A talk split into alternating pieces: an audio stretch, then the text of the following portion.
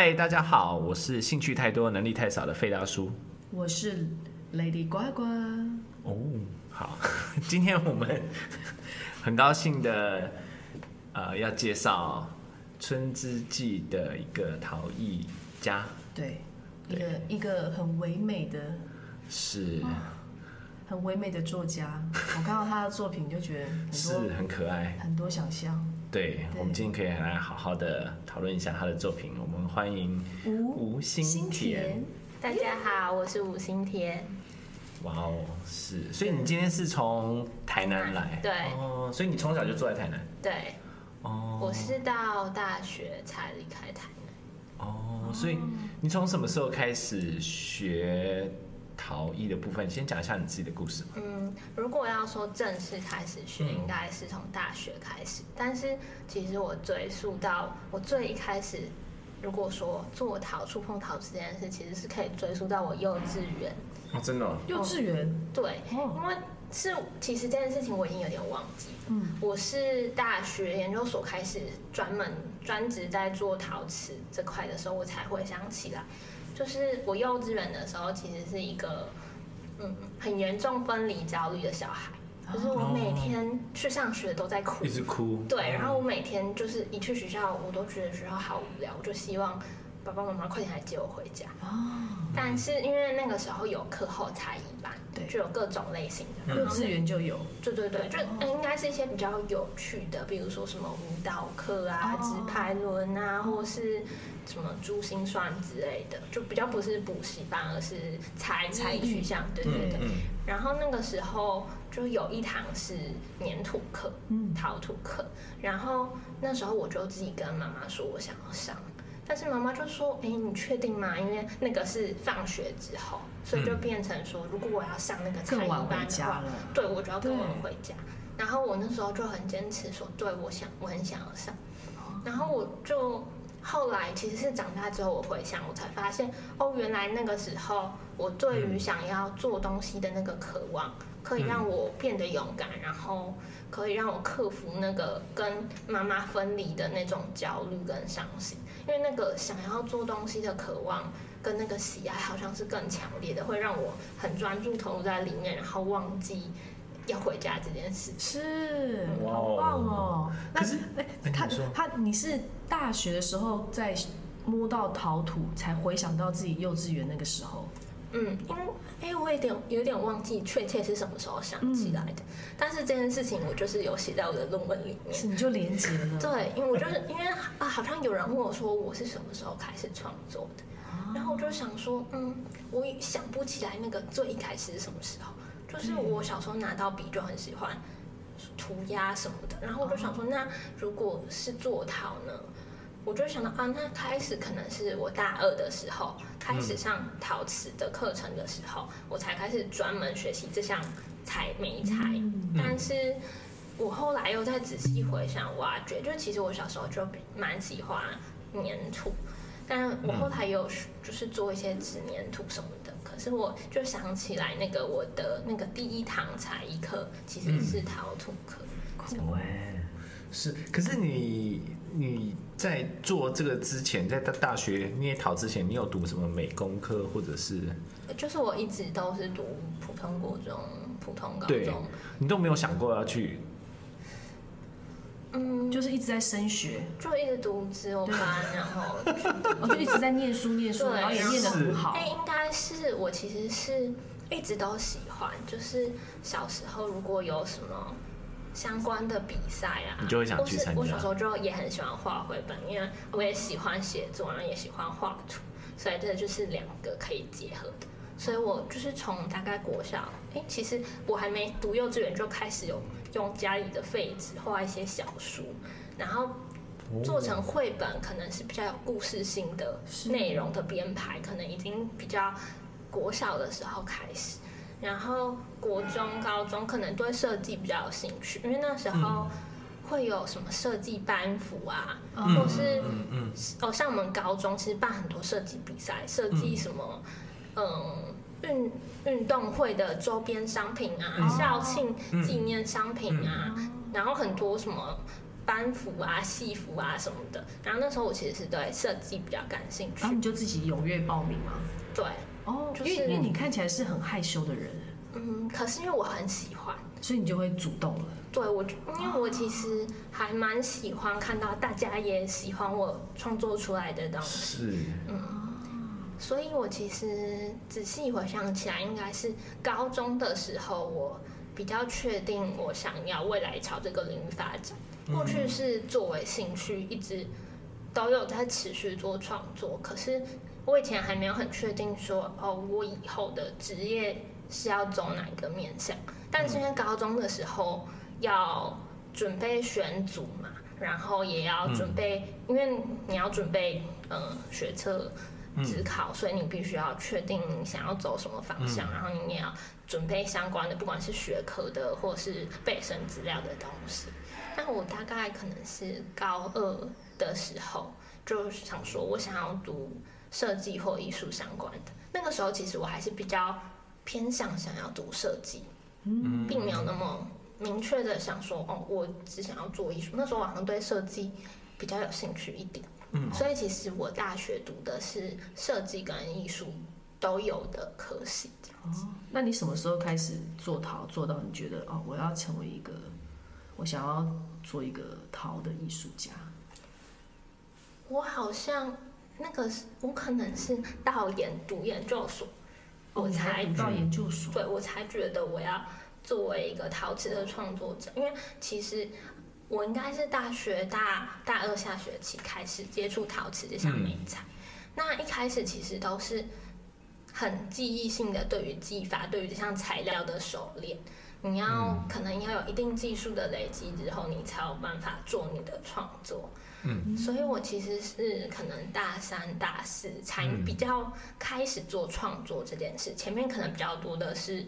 嗯，技术的练习哦，嗯，所以大学的研究生研究陶吗？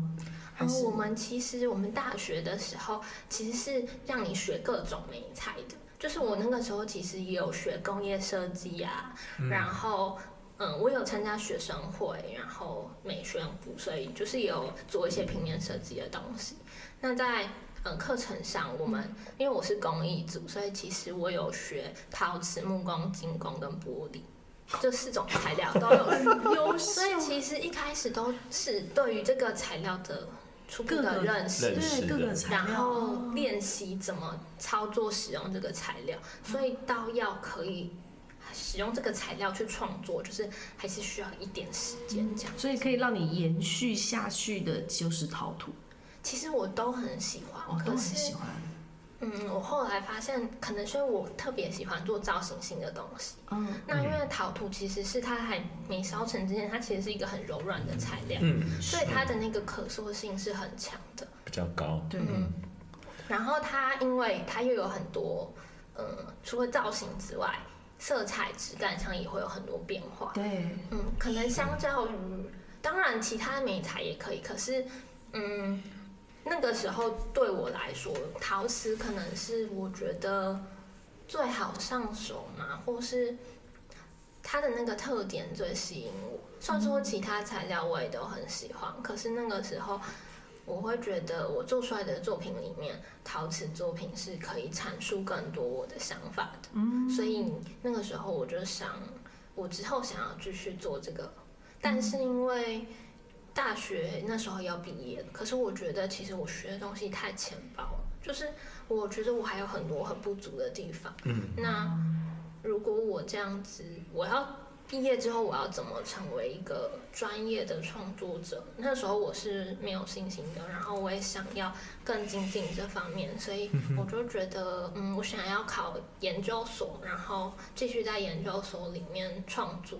还有一点就是，因为其实如果你要自己创作陶瓷，离开学校之后，你没有学校的资源、嗯、设备啊，然后空间啊什么，其实都是一笔蛮大的成本。对，对，所以那其实因为那个时候毕业的时候，大学毕业，我也还没有很确定说我是不是就是要往这个方向走。对，对，所以那个时候是。觉得我先进研究所，因为研究所就有工作室创作的空间。对，那就还有一段时间可以让我自己更确定，我是不是一定要 一定要走向这条不归路。研究，我要研究到底，因为我看，因为我看你的东西，你做的陶好细致哦，对，好细致。我嗯，我有看你做一个海星，嗯嗯嗯，那个断手断脚，对对对对对。哇，我看到的时候，我说。你你是空心的吗？嗯，陶瓷其实都是要空心的，因为那个跟烧成有关系，所以我的每一件都是空心的。对呀，我就看说，怎么你怎么会弄得这么完整，好细好细？你是用什么？你 是用什么土？我用什么？问得太仔细，很好奇。嗯，我其实还蛮常使用的土是台湾的土，台湾的白桃、黄桃，或是我有时候也会用一些美国的土。哦，可是我看你那个海星很颜色很浅的，我以为是我我觉得是白瓷土。啊、哦，我是用白桃，然后再上化妆土。哦，因为白桃其实是有一点米黄色、米白色。那你怎么做成？你是有磨吗？哎，没有，我都是手捏。那那那它怎么会这么完整？因为我其实很喜欢那个作品很平滑，对、嗯，然后处理细节处理到，就我觉得可能有点强迫症吧，我也我也不是 超强迫症，就是我很喜欢，我就是很喜欢把那个表面处理的很光滑，所以我可能捏塑完之后，我会先用铁片把它刮的平滑，然后再用橡胶片。再刮一次，再刮一次，哎，不止刮，都是这个都是就是反复、反复、反复，对，然后可能再上化妆图什么的，或是打磨啊什么的，就是不每一件作品不太一样。那那那你看，因为因为我看那个海星，嗯，所以你你你在塑那个形，嗯，你是一体成型的，两一体成，对啊，我其实是先做一个底底座嘛，然后。其实那个算是比较好塑形的，因为它是一个平面的，放在桌面上，桌面上，所以其实是我可以先做一个平面，然后再慢慢的盘土条，然后哦，你用盘土条的方式盘出一个海星。对，因为像是海星，它其实是平贴在桌面的嘛，因为像是有的它可能是没有底的。就是它没有一个平面的底，它可能是一个球体或者是什么，那个反而做起来会比较困难一点点。那球体怎么做？球体通常是我会先做一半，就是也是倒过来做，做一个半球体，半球，然后等这个稍微不能快干，因为其实快干就你再接的话很容易裂开，所以它可能要到一个你要找到一个适合的干湿度，是你把它翻过来。它不会因为地心引力重力把它又把它压扁，哦、但是它的那个干湿度又不至于你继续往上盘土条的时候，嗯、它的干湿度落差太大，然后因为收缩不均的关系、哦、造成拉裂子，所以那其实是一个嗯对于干湿度的掌握。那那好，比如说呃像那个海星哈，那个、嗯、海星我对它很有感觉，嗯，你所以你是先先做个平面，对，然后再开始慢慢盘盘泥条，对对对。然后一次把它盘，因为它有个厚度啊。嗯，盘到一个高度之后，然后也是要等下面稍微干一点点，哦、因为如果你直接盖上，它可能如果它太软的话，它有可能会塌下去。所以你这样子呃，像这种大大型作品啊，你都会做多久？海星其实不算大型，海星的尺寸大概这样。哦，我看照片，对，所以没有，它大概三十公分左右，所以不算很大的作品。哦，就其实。一开始塑形，嗯，时间不会太久，可能一两天，嗯。可是因为我后面都会吸收，就是处理作品的弧度啊、细节，对还有我很多可能有一些孔洞的质感，对。然后还有上色，所以就是每一件作品不太一定。所以其实我那个塑形反而有时候不是花最多时间的。所以你可能哦，只是先还是。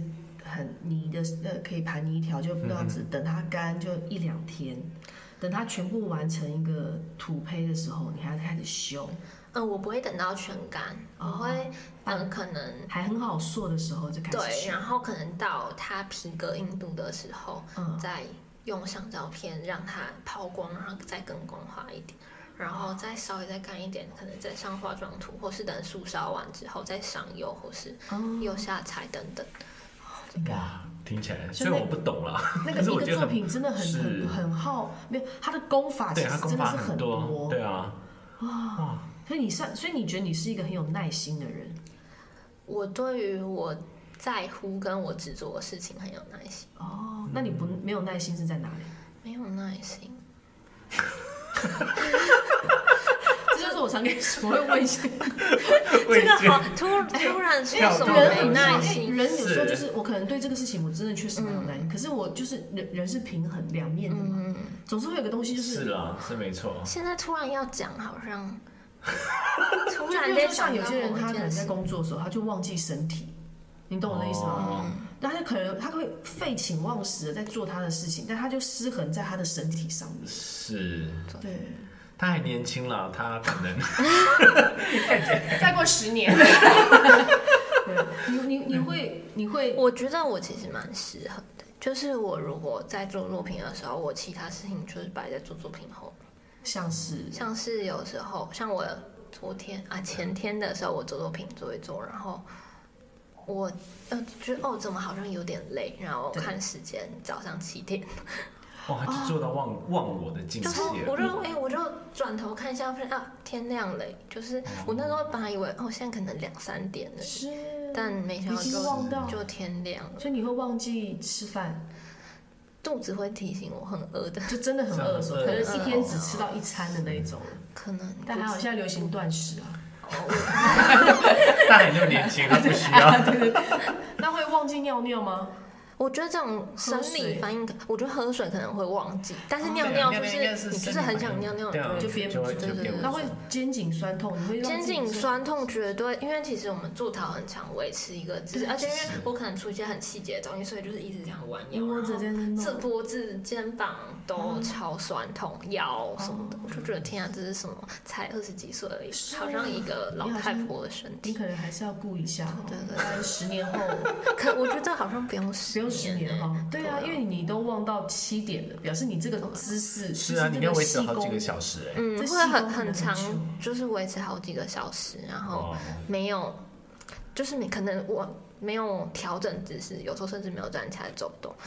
对，所以其实那个长时间，嗯，坐着你其实，你其实是算是放松哦。你会，你可以坐更久，是因为身体不会觉得特别。但那个，当你那个酸痛感，等它真的反应的时候，已经隔很久。对，麻烦好不好？好好，可不可以？好像感觉要定个闹钟什么的，可能要定一下闹钟，而且要把闹钟放很远。哦，对，我就可能就马上按掉，因为你不会，你就停正模或者正塑形，在一个那个 feel 的时候，没有你你你。你闹钟放很远，你还没有过去按的时候，那个邻居已经先来按电铃了。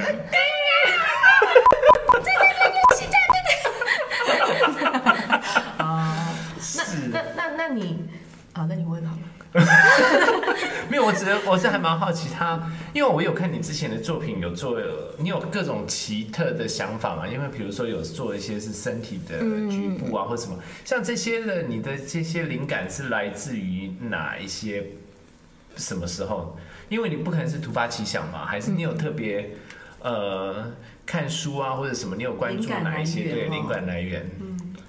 如果说身体的话，我其实是从做陶一开始，就是、我就开始在做一些半完整的人像。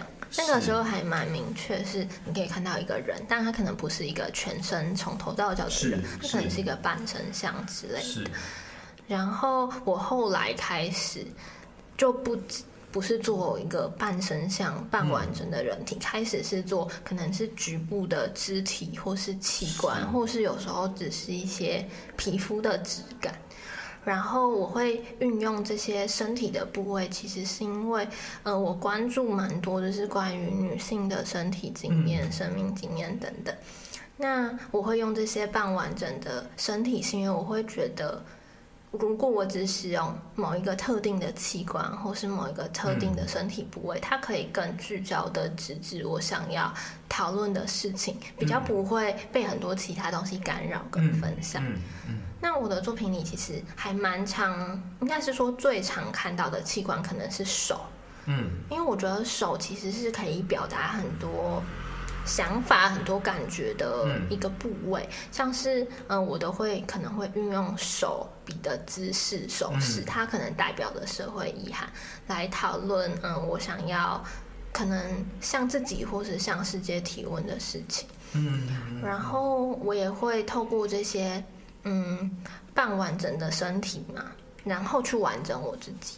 嗯，因为我可能会透过这些残破的或是不完美的身体部位，然后来讨论可能关于嗯社会加诸女性的那些凝视啊目光啊，然后让我们可能很容易对自己很严苛，嗯，或是嗯自我厌恶、自我批判的状态，然后就透过这些局部的身体，然后也嗯。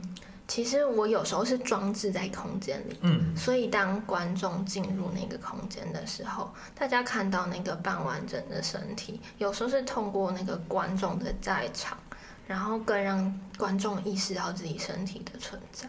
是，哦，对，年纪轻轻好多这种想法啊。是，新田，新田，你觉得女性是有什么？被压迫的还是什么需要改进的地方？我其实觉得很多，而且我觉得不只是女性，嗯，男性也是各种性别，其实，在各自的性别框架里面，都被局限或是被期待成为某一种样子。嗯，但是我会觉得，期待不是不好，可是，嗯，并不是那么狭隘或是那么刻板的女生。只应该成为某些样子，男生只应该成为某些样子，而是我觉得可能某一些美好的特质，它不管是出现在任何性别的人身上，它都是美好的，并不只是可能会觉得哦，女生温柔很棒，可是男生温柔没有男子气概。我觉得男生温柔也很棒，那可能觉得男生勇敢很好，可是会觉得女生那样好像有点。嗯，不够淑女或什么，我就会觉得有对啊，女生女生如果很很刚强、很勇敢，也是很棒的一种人格特质。所以我会觉得那个那种期望其实会变成某一种限制，就是你想要把打这些限制都打破。对啊，所以你在你在创作的时候，就是会有想会思考这些问题。嗯，可能是因为我关注这件事，嗯，所以我会希望大家意识到。这件事情可能不是那么理所当然的，可能有变得更好或是调整的改变的空间，所以我希望可以透过我的作品去跟大家一起讨论这件事情，让大家注意到这件事情。当有越来越多人关注这些、关心这些事情，那整个世界、整个社会，大家才有机会，每个人都各自影响一点点的话，那才会形成一个动力去推动。整个世界去改变这些既定的价值观跟既定的想法。嗯，我我觉得我是那种，我从因为我很很小就很讨厌，就是为什么有人说这是男生可以玩的？我小时候就觉得说啊，为什么男生可以爬得上去？这男生才爬得上去啦，爬树啊，或者对，我想说怎么为什么他可以爬，我不能爬？我就会硬要去爬。嗯嗯，那就爬上去了，我就爬上去，我一定要证明给他们看。然后说啊，骑摩托车男生男生就会骑了，为什么女生不会骑？嗯嗯，我就超想硬马练骑摩托车。嗯，一样那个学开车，我也是学。搭档。学开车就是对啊，教练就说女生你就学自排啦。哦，我学那一句话的时候也是。对，那一句话一一进来，仿佛在我脑里就是学手牌，我就是勾手牌。然后教练还说，哎，手牌很难哦。我想说这到底可以有多难？就我是手牌第一个去考的。是，那你一次就考过吗？一次就考过啊。哦。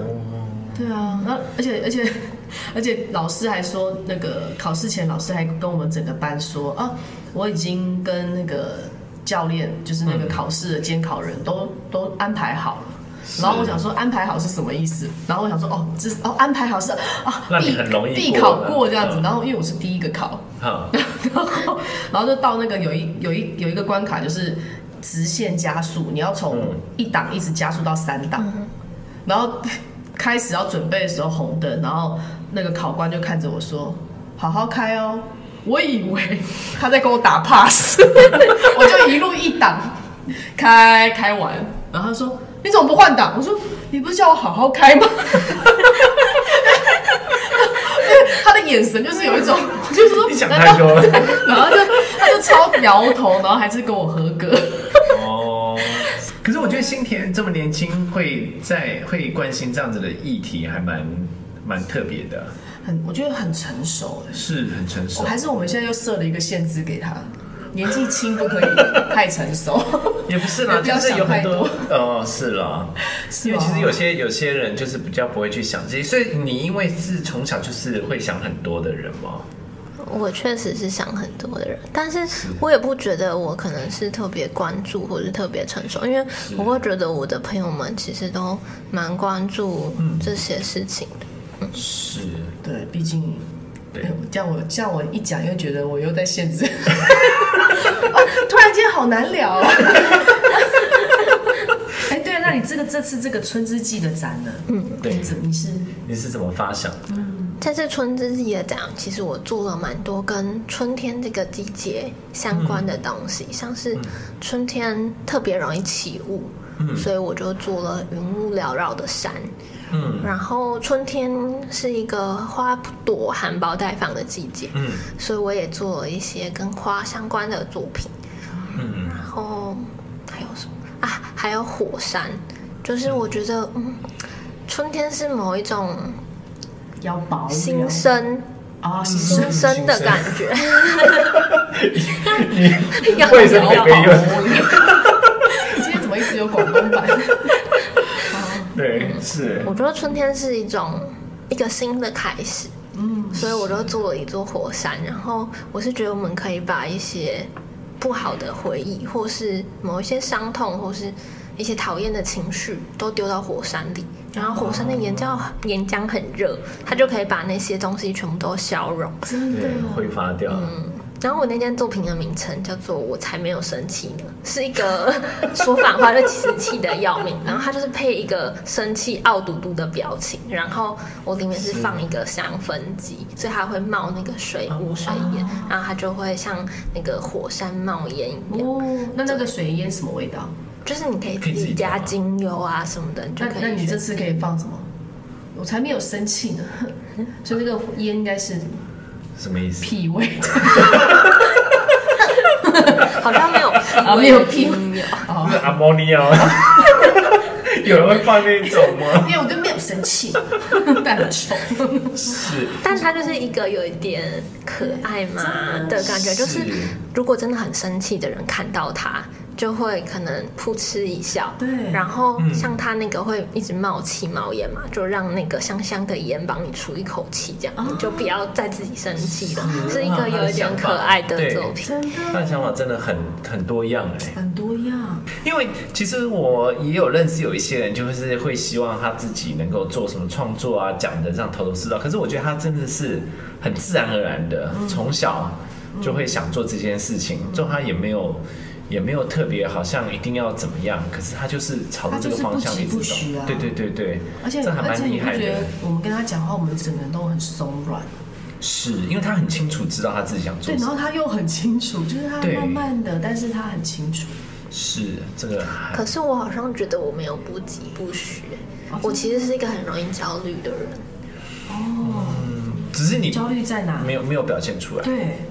焦虑，我觉得这一切都不管是做作品这件事，嗯、或者是创作这条路，对我来说都蛮焦虑的。哦，未定感、未知感嘛？就是可能是因为我也有点完美主义，所以我会很希望作品达到我想象的样子。哦、可是陶瓷其实就是一个很不确定的材料，它只要进了窑，它的那个未知数就是。一直一直等到开窑那一刻，你才知道会是怎么样。对啊，所以其实那个这件事也让我焦虑。还有专职做创作这件事情，其实也让我蛮焦虑的。因为其实这件事情对我来说，现在要维生还是一个很很困难的事情。所以我就会一直在思考，我到底要给自己的那个实现到什么时候？我到底还要给自己多少时间朝这个方向努力？那如果真的不行的话，那我要放弃吗？还是我要用什么样的方式、不同的模式让它继续走下去？这也是我一直在思考的事情。那你在创作当下开心吗？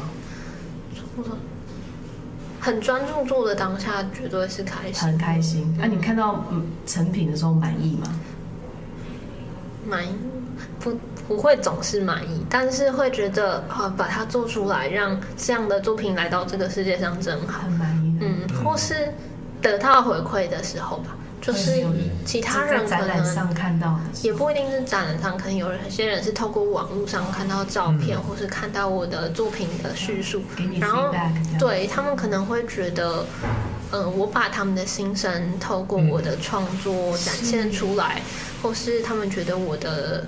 文字，我的作品同理了他们，或是嗯鼓励到他们，给了他们温暖跟力量。然后这件事情会让我觉得我做创作是非常有意义的。Yes，会让我在对自己很没有信心，然后觉得很无力的时候，又觉得好像可以再继续努力一下下。Yes，就是这样，心田就是这样，这就是你的力量，不要忘记它。嗯，在你很就像你刚刚说，在你很。